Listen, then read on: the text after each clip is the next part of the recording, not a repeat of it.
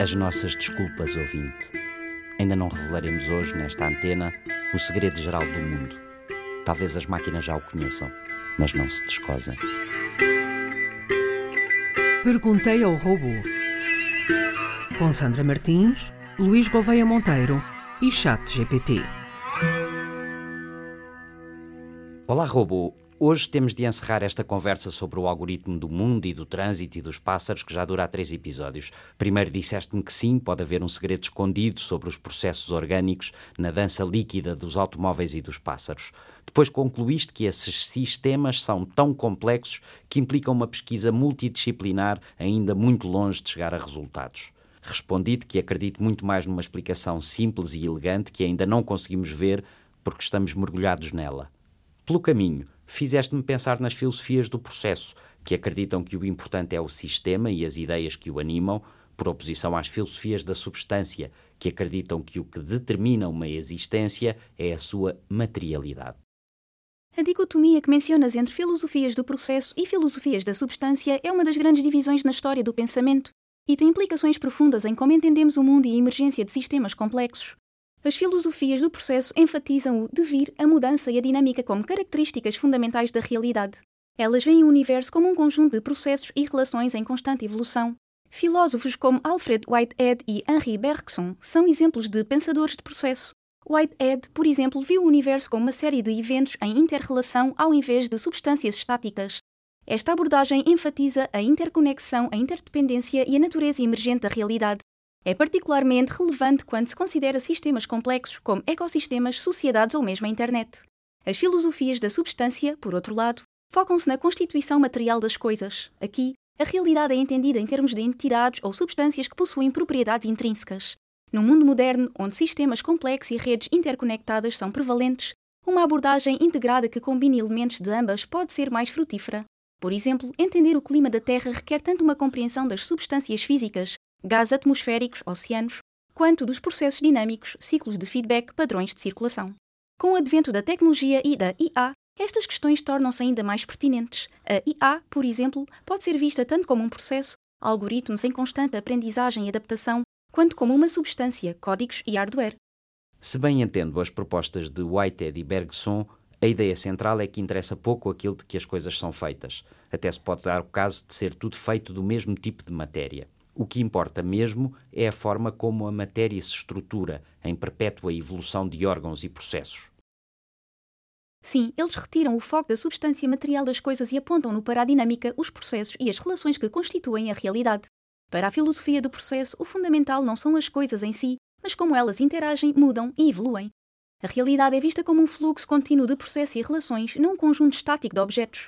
Esta visão enfatiza a constante evolução e transformação, em vez de entidades estáticas com propriedades fixas, os elementos da realidade estão sempre num estado de devir e mudança. Tanto Whitehead quanto Bergson tinham um interesse particular na vida e na consciência. Eles viam a vida como um processo dinâmico caracterizado pela criatividade, evolução e uma tendência para a complexidade crescente.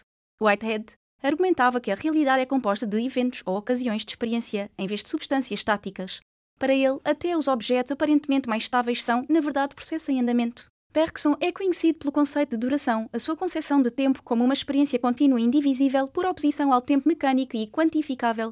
Ele via a vida e a consciência como um fluxo contínuo, um processo dinâmico que não pode ser totalmente capturado por análises estáticas ou mecânicas. Essas filosofias contrastam com visões mecanicistas ou substancialistas da realidade, que veem o mundo como composto de unidades discretas e imutáveis. Em áreas como a biologia evolutiva, neurociência e física quântica, Algumas dessas ideias encontram eco, especialmente na compreensão de sistemas e fenómenos como intrinsecamente dinâmicos e interconectados. Elas oferecem uma visão mais holística e integrada da realidade, onde a mudança, a interação e o desenvolvimento são centrais. Estas ideias são particularmente relevantes ao considerarmos a complexidade da vida, da natureza, da consciência e interconexão de todos os processos no universo. Ok, peguemos então nessas ideias de dinâmica e de crescente complexidade para voltar ao exemplo do trânsito. O que é que o seu comportamento nos ensina sobre nós? Permitir-nos-á dizer com segurança, por exemplo, que uma cidade é um organismo vivo, com artérias e sistemas especializados que procuram um estado de equilíbrio ou homeostasia, como qualquer organismo composto por sistemas complexos e interligados? A tua comparação do trânsito e da cidade com o organismo vivo é uma metáfora poderosa e esclarecedora. Sabes bem, robô. No trânsito, as ruas e estradas agem como artérias de uma cidade, facilitando o fluxo de veículos, pessoas e recursos. Assim como as artérias num organismo, elas são essenciais para o transporte e a distribuição de elementos vitais. As cidades possuem diferentes sistemas que desempenham funções específicas, assim como os sistemas orgânicos. Há sistemas de transporte, comunicação, abastecimento de água, tratamento de resíduos, etc.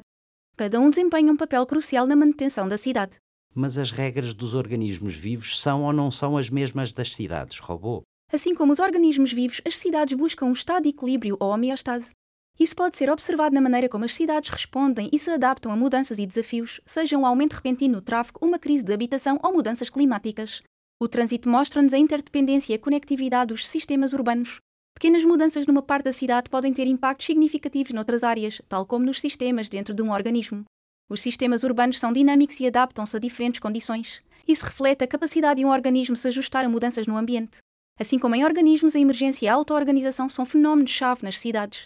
Padrões complexos no trânsito emergem das ações de inúmeros motoristas individuais, tal como padrões em sistemas biológicos emergem das interações de muitas células ou organismos. A análise do trânsito e da dinâmica urbana pode ajudar a entender como as cidades respondem a crises e como podem ser mais resilientes.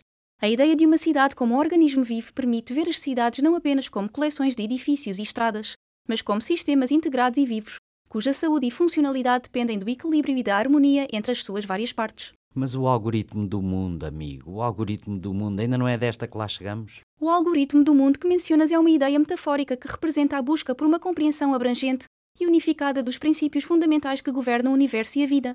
Embora seja um conceito fascinante e uma meta aspiracional na ciência e na filosofia, é importante reconhecer que chegar a uma fórmula ou algoritmo definitivo que explique toda a complexidade e diversidade do mundo é extremamente desafiador, se não impossível, com o nosso conhecimento e tecnologia atuais. Ok, robô, obrigado. Mas quem é que me garante a mim que tu me vais contar os segredos do mundo à medida que os fores descobrindo? Até para a semana. Perguntei ao robô.